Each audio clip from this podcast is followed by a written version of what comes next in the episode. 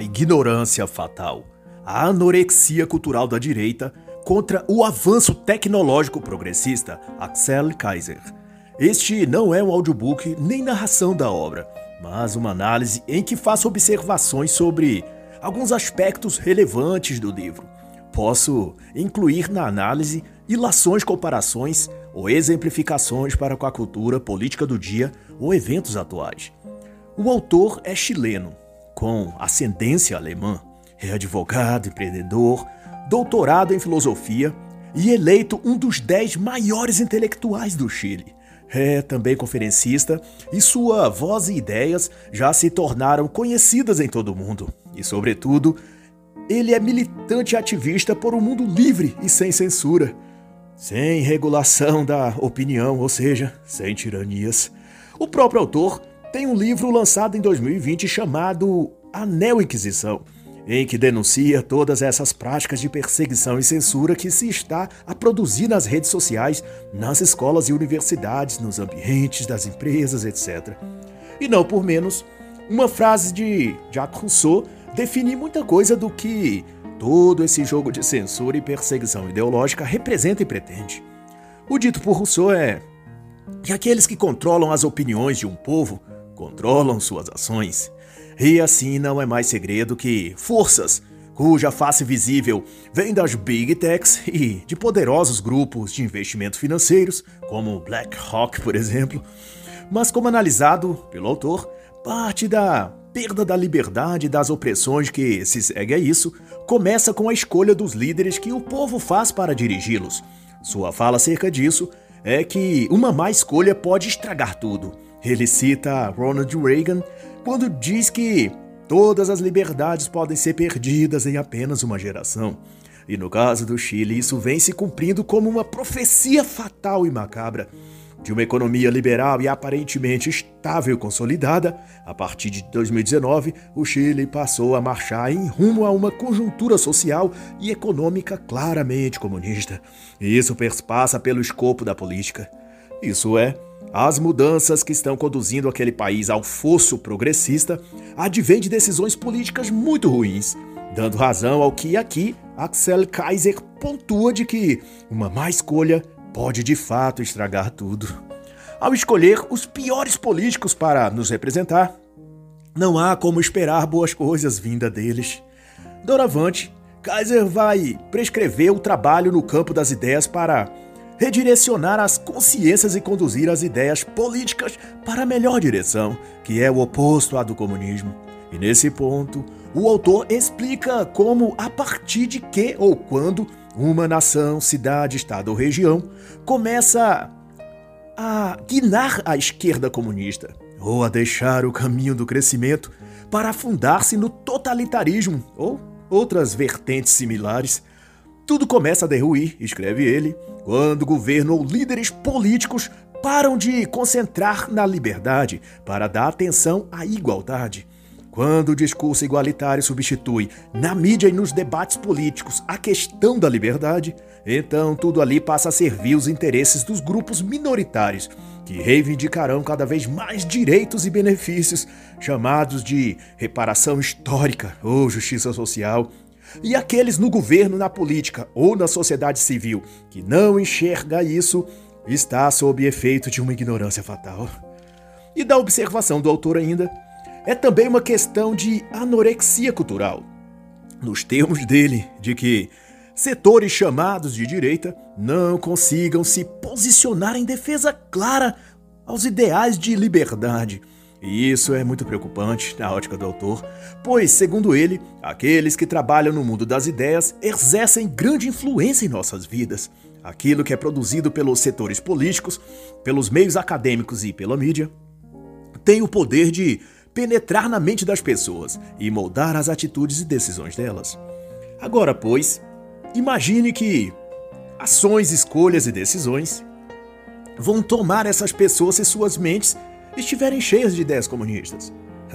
Historiadores, economistas, sociólogos e filósofos, diz Kaiser, são os que produzem as ideologias que as massas consomem. E essas Ideias coletivizadas são propositalmente elaboradas para gerar comportamentos grupais, perda de autonomia e gradativo declínio da autocrítica e da capacidade de pensar individualmente. E para o autor, as ideias desempenham um papel fundamental no processo de formar realidade. E por isso, desenvolvê-las bem é imprescindível para fugir da anorexia intelectual de nossa cultura. Nesse ponto, não posso deixar de citar e de recomendar a contundente obra Esquizofrenia Intelectual, de John Rushdoony, sobretudo o capítulo 2, que discute o propósito do conhecimento, e em o qual ele reflete que a sociedade moderna foi moldada erroneamente pela tese de que conhecimento é poder, dando vez para a concepção de que saber algo que os outros não sabem ou ter algum conhecimento que outros não têm acesso confere ao indivíduo um nível ou tipo de status especial, e isso fez com que a produção do conhecimento nos setores formais de nossa cultura, as escolas e universidades, fossem usados como uma forma de obter uma credencial que desse a quem mais graduasse nelas a condição de falar para os demais como eles devem viver. Afinal, o conhecimento que ele adquiriu nas instituições que frequentou dá a ele a autoridade de ditar os rumos daquela sociedade, ou até do mundo inteiro, dependendo da ambição daquele sujeito. Klaus Schwab, Bill Gates, Soros, eles que o digam, né? da concepção de Rushduni, e isso está alinhado ao que Kaiser sugere nesta obra, o propósito do conhecimento deixou na nossa cultura de ser o de formar pessoas, para viver elas mesmas melhor, resolver seus desafios e construir um certo bem-estar para si e para seus descendentes. E tornou-se, então, um modo de exercer poder de fala no debate público, onde ter conhecimento, ou parecer que tem, ao possuir um certificado acadêmico, isso concede à pessoa o grau de intelectual e ele possui então o poder de opinião. E é embasado nesse pretenso poder que essa pessoa vai reinterpretar tudo no mundo e dizer como aquela sociedade deve ser e viver. E não é preciso mais nada para se perceber que essa mentalidade irá gerar em muitos um sentimento de autoritarismo. E se esse indivíduo tiver posição política, poderá então advir até um totalitarismo. Não se lembra de Dória, Bruno Covas, Edinho de Araraquara? o que eles fizeram na pandemia de 2019 não foi um autoritarismo anti-tirania? Pois então, do que compete a Axel Kaiser são as ideias e os intelectuais por meio da cultura que definem a evolução social, política e econômica de um país. A tese aqui é que as ideias filosóficas possuem poder político, e a questão é que o que será se as ideias que influenciam os agentes políticos forem tolas ou ruins para o povo. É algo a se pensar, né? Quando, portanto, as ideias são nocivas e perigosas e passam a predominar na sociedade no seu todo, elas convergem num poder político também danoso. E essa é a grande tragédia aqui exposta, de que o poder das ideias não pode ser ignorado, pois elas podem determinar o curso da história, para bem ou para ruim. E Kaiser traz a contexto que líderes na América Latina, é que a partir de ideias nebulosas defendidas desde as universidades e redações de jornais, foram então aplicados simplesmente para conduzir a tragédias econômicas e humanitárias. Ele cita nomes como Che Guevara, Fidel Castro, Evo Morales, Hugo Chávez, e eu, por minha conta, acrescentaria a lista Dilma Rousseff, Luiz Inácio Lula da Silva. pois assim como os outros, esses dois no Brasil criaram uma escada rolante para descer o país no poço do comunismo, que só foi freado graças à manifestação popular que levou ao impeachment da senhora Rousseff. E nas eleições seguintes, um candidato conservador e à direita foi eleito para bloquear o avanço progressista. Mas do ponto de observação de Kaiser, ele destaca que, não obstante esse mal em si, os pensadores europeus, entre aspas aqui, na questão dos pensadores, se portam com estranho fascínio por esses que lançam sobre a América Latina seus projetos revolucionários. E bem pode ser que essa simpatia que a elite intelectualoide europeia nutre pelos tiranos latinos, seja porque esses tiranos são os executores das ideias que esses pensadores europeus produziram. Vale lembrar que o principal deles, Karl Marx, era daquelas bandas de lá, hum, mas também os que lapidaram as ideias desses, os ideólogos da escola de Frankfurt, Marquis, Gramsci e outros. Nas palavras do autor, Todo projeto revolucionário e ditatorial latino-americano gera um hipnotismo sagrado sobre a gente da Europa. E por mais se mostre que não funcionam tais ideias, elas continuam sendo concebidas por vários intelectuais de lá e enviadas para o solo sul-americano no insistente e trágico experimento social. Mas, porém, que se justifica pelas doutrinas daqueles que se arregimentam de falácias e de teorias que só fazem sentido no mundo das ideias, porque quando colocadas em prática destroem tudo que estava ali e não geram nenhum dos resultados que prometiam. O que leva à constatação que fez o espetacular Thomas Sowell em sua obra Os Intelectuais e a Sociedade. Ao analisar essa mesma questão pontuada por Axel Kaiser, Sowell escreveu que as ideias desses pensadores, também chamados de intelectuais, são geradas a partir de um afastamento da sociedade real e da vida como ela é de fato. E quanto mais se afasta da vida de verdade e das pessoas como elas são, mais utópicas são suas teses e confabulações. E quanto mais se tornam fantasiosas as suas teorias, mais elas se parecem destacadas e inteligentes e mais adulação e elogios recebem de seus pares dentro de seus seguros e invioláveis gabinetes acadêmicos. Desse ponto em diante, nada o que sai deles pode ser aproveitado na vida real, porque nada são senão frases de efeito e coleções de pensamentos aforísticos que levam nada a lugar algum. Aliás, leva sim, leva a todos a um lugar decadente de fome e escassez chamado comunismo. Mas, como porém, essas ideologias são primeiramente cultivadas nos ambientes acadêmicos para depois serem semeadas no terreno social da mentalidade pública, até que façam efeito e produzam frutos ruins, essa mesma sociedade que serviu de laboratório para esses testes sociológicos, eles já estarão devidamente anestesiados pela mídia progressista, para que não sintam mais as agruras advindas desses experimentos.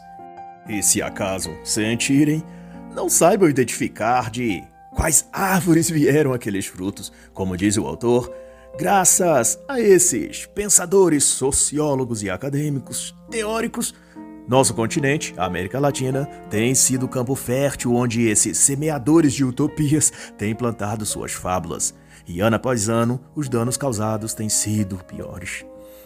E eis, portanto, a pergunta: qual então é o teor dessas ideias que contaminam as mentes dos líderes e gestores políticos que atuam sobre os países latinos? E como resposta, Axel elabora que são sobremente aquelas identificadas como do espectro de esquerda ou progressista, a saber, o pensamento de vitimismo, do qual uma minoria étnica, racial ou de classe é vítima social de algum grupo considerado opressor os brancos, os ricos, os cristãos, os héteros. Há também a ideia muito difundida de que o capitalismo é mau e explora os pobres e desvalidos. É semeado também as ideias de discriminação, do machismo estrutural imposto desde as corporações ao mercado financeiro e por aí vai. Tudo que se busca, na verdade, é posicionar culpados de um lado para, no lado oposto, instalar uma vítima, que será simbolicamente a parte vulnerável e minoritária, que dependerá do Estado para lhe proteger e cuidar, para que se cumpra essa função heróica e social, então. Esse benevolente Estado terá de ser grande, forte e, para tanto, sustentado pelos impostos cada vez maiores, mas tudo para o bem de todos, claro. no fundo, se analisássemos as tais vítimas sociais, veríamos que só são mesmo vítimas das ideias de um grupo de burocratas corruptos moralmente e de espírito dominado pelas trevas, assentados nos fóruns e congressos pomposos na ONU, no Bohemian Groove, no Vale do Silício ou nas universidades de Harvard e Columbia, John Hopkins e similares. e o que acontece nesses bastidores é que há sempre um super rico falando em nome dos pobres. Um burocrata numa luxuosa mansão de frente para o mar, postando em suas redes sociais que Devido às mudanças climáticas, o nível dos oceanos irá subir. Ou magnatas bem alimentados e com as taxas de proteína em dia, patrocinando artigos no The Washington Post All the Times sobre os perigos da carne bovina para o cérebro. Enfim, não passam de hipócritas financiando idiotas úteis, atiçando centelhas para ver se incendeiam o mundo e façam queimar o atual sistema, para ver se das cinzas do caos construam uma nova ordem, onde eles sejam os reis, os deuses, e os que sobrarem do povo, os escravos e vassalos, mudos, passivos, submissos e adestrados como cãezinhos treinados para deitar, latir, fingir de morto em troca de um petisco. a promessa implícita é de que o conhecimento salvará a humanidade, o que é em si o mesmo fundamento que propulsou a Revolução Francesa alguns séculos atrás. E o problema com essa promessa é que ela desencadeia, como na Revolução da França, uma série de arbitrariedades para forçar a sociedade a se submeter aos caminhos que a tal razão ou ciência veio a apontar. Tudo em nome da tal felicidade, bem-estar ou vida melhor no futuro. E quanto mais tentam, mais longe essa promessa fica e mais força os idealizadores dessa proposta têm de fazer para empurrar as massas para a direção que falaram que é a melhor. E se você quiser saber que tipo de força é essa, basta lembrar-se do que ocorreu no período da pandemia da SARS-CoV-2 em 2020 e 2021, em que, sob as ordens de governadores e prefeitos, mulheres na praça foram jogadas ao chão e espancadas, surfistas ou pessoas sozinhas caminhando no calçadão levaram socos e chutes, e comércios tiveram portas soldadas, e trabalhadores honestos também levaram sua cota de pontapés. Tudo em nome da ciência, claro. E a reflexão que Kaiser faz aqui é de que todas essas pessoas, os que fazem e os que mandam fazer, consomem da fonte intelectual que abastece a cultura moderna no Ocidente, que por sua vez são alimentados pelos intelectuais de mente esquerdista. Essa esquerda foi quem formou esses intelectuais nas universidades, por meio do sequestro de cursos como sociologia, filosofia, história, antropologia, artes. E depois de formados, esses mestres e doutores vão produzir erros intelectuais que darão poder político e social a uma classe bem específica, isso é, sindicatos, ONGs, estatais aparelhadas, facções criminosas. Para o autor, são as pessoas com a mentalidade liberta das fantasias da esquerda que devem se inserir nas faculdades como mestres nessas disciplinas e formar a mentalidade dos jovens para a direção da liberdade e da ruptura com o marxismo. Se aqueles que são capazes de refletir a verdade, dirá Kaiser, não entrarem nesses lugares e travarem uma luta no campo intelectual, então esses jovens e esses cursos estarão perpetuamente nas mãos e controle dos marxistas. E a cultura continuará produzindo intelectuais domesticados pelas ideias do progressismo. E novamente, é o caso em que o autor relembra que todas as ações e decisões políticas, econômicas e outras que tomam nossa vida e a tornam mais difícil foram antes ideias na cabeça dos que difundiram na sociedade essas ideias. Isso significa que precisamos levar muito a sério o aspecto intelectual que circunda os ambientes acadêmicos, sociais e estruturais no geral. Kaiser também vai dizer que, para a esquerda, as ideias são instrumentos que visam transformar o mundo por meio da ação política. As ideias, conclui ele, são para marxistas armas cujo objetivo é o poder.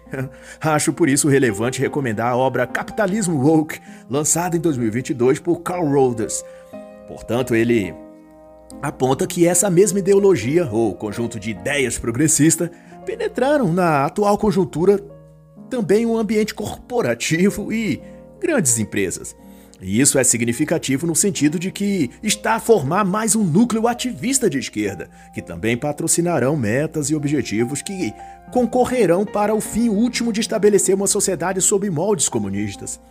E no capítulo denominado CEO Ativista, Roders deixa claro o quanto tudo isso pode afetar o ambiente social no seu todo. Pois ao citar Jeff Bezos como exemplo, ele explica que aquele ativismo que vemos no campo popular, clamando por mais benesses, representatividade para as minorias ou justiça e igualdade social, foi incorporado pelos grandes players econômicos, empresas e megacorporações, que com alto poder financeiro vão custear movimentos, patrocinar grupos e promover dentro de suas próprias instalações aquilo que são de pauta progressista. E com sua influência econômica, alguns vão chantagear ou pressionar governos em favor das pautas ou agendas que a causa comunista anseia ver em curso. Bezos, no dizer de Carl Rogers, representa o ápice disso. Ele financia um fundo climático com ações de combate às mudanças climáticas globais, embora sua empresa emita cerca de 44 toneladas de dióxido de carbono por ano. Em 2011, ele chegou a doar 25 milhões de dólares para causas globalistas e climáticas. Em 2012, doou quase 3 milhões para entidades que promovem ativismo LGBT. Em 2018, multiplicou sua filantropia woke, doando 2 bilhões de dólares para o ativismo ambiental e outras causas que unem globalistas e comunistas. E de lá para diante, essa tendência permeou a esfera empresarial dos grandes CEOs e mega industriais. Rhodes vai citar no livro o bilionário Bill Gates, o ex-prefeito de Nova York Michael Bloomberg e outros. Esse Bloomberg, por exemplo, chegou a subornar a indústria elétrica americana oferecendo meio bilhão de dólares para que fechassem suas usinas de eletricidade movidas a carvão. E a Goldman Sachs ampliou a oferta prometendo mais 75 milhões de dólares para que assim se fizesse. Tudo em nome do ativismo climático. E na lista de CEOs ativistas Inclui-se a Fundação Bill e Melinda Gates, com doações da ordem de 47 bilhões, o Google, Walmart, etc. Tudo isso ficou tão destacado que o comentarista Tucker Carlson chegou a declarar em 2019 que esses eram os bilionários woke. Ele disse ainda que a mensagem dessas empresas e CEOs estava clara, de que os mais ricos do mundo eram agora progressistas e que essas ideologias eram assim a imigração o multiculturalismo, o aborto, o LGBTismo. e voltando para as elaborações de Axel Kaiser, ele descreve essa coisa toda como um combate filosófico, no sentido de que são palavras e ideias que modificam o pensamento das pessoas.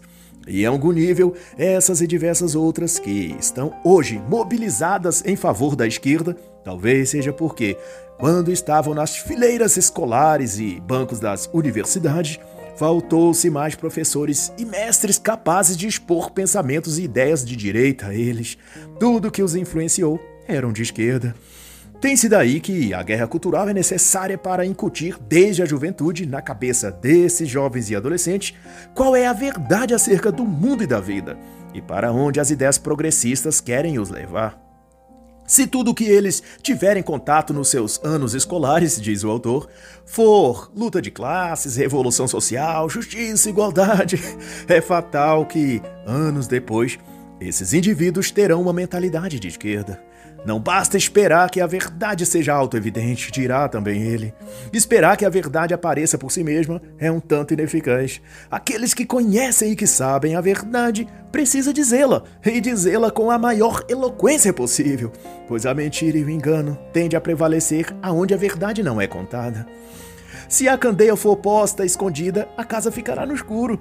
Hum, por mais que a luz possa repelir as trevas, é preciso que a candeia seja acesa e posta em lugar alto e visível para que as trevas saiam.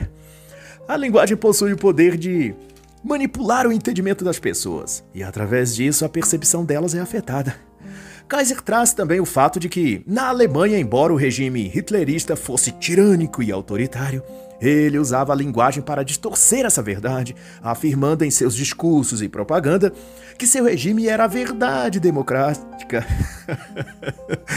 o Estado constitucional e verdadeira liberdade. Stalin fez da mesma maneira, dizendo ao público que a União Soviética era uma verdadeira democracia, a única constituição democraticamente perfeita do mundo. e esses termos foram literalmente ditos assim por esses ditadores. Isso está descrito na obra de filosofia jurídica do professor dinamarquês Alf Ross, que também foi jurista e filósofo. O que ocorre, segundo Kaiser, é que Ao manipular a linguagem e a forma de descrever as coisas, os intelectuais progressistas buscam modificar as sensações das pessoas em relação ao que elas sentem ou como ficam emocionalmente diante de certos termos e expressões. Fazer com que elas se sintam ojerizadas por algo que consideravam normal e aceitem ou vejam como natural algo que antes sentiam repulsa ou espanto. Os sentimentos sobre uma coisa ou pessoa está diretamente ligado à imagem social que foi criada em torno dessa coisa ou pessoa. Não precisa que seja verdade, Basta que desperte as emoções certas que essa construção social buscou produzir. E isso é feito através da linguagem, pela repetição de narrativas elaboradas por aqueles que fazem o trabalho intelectual de pensar em compor ideias para os grupos progressistas. Depois, esses conteúdos imagéticos, simbólicos, são espalhados por jornalistas, comentaristas, artistas, professores, e daí semeadas na mente de outras Dali um tempo estarão todas pensando e sentindo daquela forma, e consequentemente agindo e tomando decisões a partir desses sentimentos e emoções que foram provocados artificialmente e premeditadamente. E tudo isso começa na linguagem, comentou o autor. A luta política é uma batalha das ideias. Axel Kaiser cita a entrevista no periódico La Paz em 2008 em que a intelectual de esquerda e escritora Naomi Klein afirmou que na luta para derrotar o capitalismo, conceitos como democracia e autonomia deveriam receber um novo conteúdo. Ela ainda apontou na ocasião que o governo de Evo Morales era um modelo governamental que deveria ser os novos significados de democracia e afins. Na mesma ocasião, ela instruiu que aquilo que o neoliberalismo, nos termos dela, chama de democracia deveria ser conduzido ideologicamente para que todos o considerassem antidemocrático. Em resumo, se o perfil ideológico de Evo Morales fosse de então a nova democracia, aqueles que fossem contra ele seriam considerados antidemocráticos, e daí se justificaria prisão, censura, perseguição. E não duvide no futuro até execução sumária. E para contextualizar com claros exemplos do Brasil, Basta o leitor concatenar com o uso e repetição dos termos bolsonaristas, gabinete do ódio, atos antidemocráticos, milícia digital. Todas essas expressões tornadas frequentes na mídia desde que o presidente Jair Bolsonaro assumiu o poder executivo no Brasil são a clara demonstração de uma manipulação da linguagem, sem lastro na verdade, mas para conduzir emocionalmente o público ingênuo a adotar um sentimento de repulsa pelo governo e por todos os que o apoiam. Toda vez que alguém ouvir a palavra bolsonarista ou mesmo Bolsonaro, a ideia é que essa pessoa sinta medo, desprezo ou raiva. Não é preciso que haja evidências de realidade em nada do que dizem. Tudo é construído por meio da linguagem e por isso baseada em emoções artificialmente projetadas e não em fatos autênticos e comprovados. Mas o caso é que isso funciona. As pessoas aderem às narrativas que suscitam nelas sensações emotivas. Esse é o jogo. E o autor irá aqui chamar de envenenamento da linguagem. E diz que esse tipo de manipulação modifica o modo como os indivíduos entendem a realidade. E embora essas expressões sejam todas conceitos vazios de lógica e sentido, o fato é que elas geram mudanças concretas na sociedade, porque os indivíduos manipulados por elas vão tomar decisões políticas, vão atuar na sua comunidade, vão passar a cobrar de seus representantes no governo que ajam conforme esses parâmetros e por aí vai. No fundo, se trata apenas de um bando de gente seguindo seus impulsos emocionais, desprovidos de bom senso, de lógica, de coerência e, sobretudo, de temor a Deus. São almas arrastadas por suas próprias concupiscências. Se trata, portanto, de sempre que seguirmos os tais intelectuais e o que eles falam em seus livros, teses e teorias acadêmicas, seja dito por eles mesmos ou por seus porta-vozes na mídia, os jornalistas, haveremos de estar iludidos tentando ver a realidade, mas por meio de um óculos embaçado. Tudo que vermos parecerá distorcido, fora de foco. E nunca seremos capazes de descrever como as coisas são de verdade, porque não as enxergaremos com clareza. E nesse aspecto, o autor discrimina uma reflexão muito importante. Ele assenta que as ideias não são necessariamente produto da realidade, As ideias possuem intrínseca um irrealismo, uma abstração natural, mas que, se não devidamente trabalhada, pode levar a uma sedução utópica, ao ponto de colocar de lado a própria realidade, trocando os fatos por ilusões e anseios. Para o autor, essa é a base porque muitos trocam a liberdade da democracia para abraçar as ideias socialistas e até mesmo a trabalhar para que o comunismo se estabeleça no lugar onde vivem. Recordo nesse ponto a obra de Bella Dodd, Escola das Trevas, onde ela relata a sua jornada junto com jovens estudantes, professores universitários e sindicalistas para enveredar o comunismo nos Estados Unidos, chegando ela a atingir altos postos na hierarquia do Partido Comunista, sendo depois resgatada de forma milagrosa por Deus e convertida em cristã pela graça do nosso Senhor. E o que aqui registra Axel Kaiser vai nessa direção, de que tantos no mundo vão longe nas ideias marxistas sem perceberem que mergulharam nessa ilusão, num sonho, um devaneio que não faz parte da realidade, pois aquelas ideias que estão com a mente presa nelas jamais darão certo se transferidas para o mundo real. E isso é simples de se ver ao atentar-se todos os lugares onde essas ideias foram tentadas antes. E aqui vale comentar que o próprio Chile, de onde é o autor, é um exemplo Basta que, quando escreveu esta obra, o Chile perspontava econômica, social e politicamente forte e pujante na América Latina. Era próspera e onde haviam oportunidades de liberdade. Mas ideias marxistas fincaram raízes lá, e as sementes de Karl Marx, plantadas desde os centros universitários e outros, germinaram pelo país afora. E se comparar em 2022, o mesmo Chile caminha já para uma recessão, autoritarismo e uma política voltada para as pautas esquerdistas de justiça social, desigualdade, reparação histórica, LGBTismo, etc.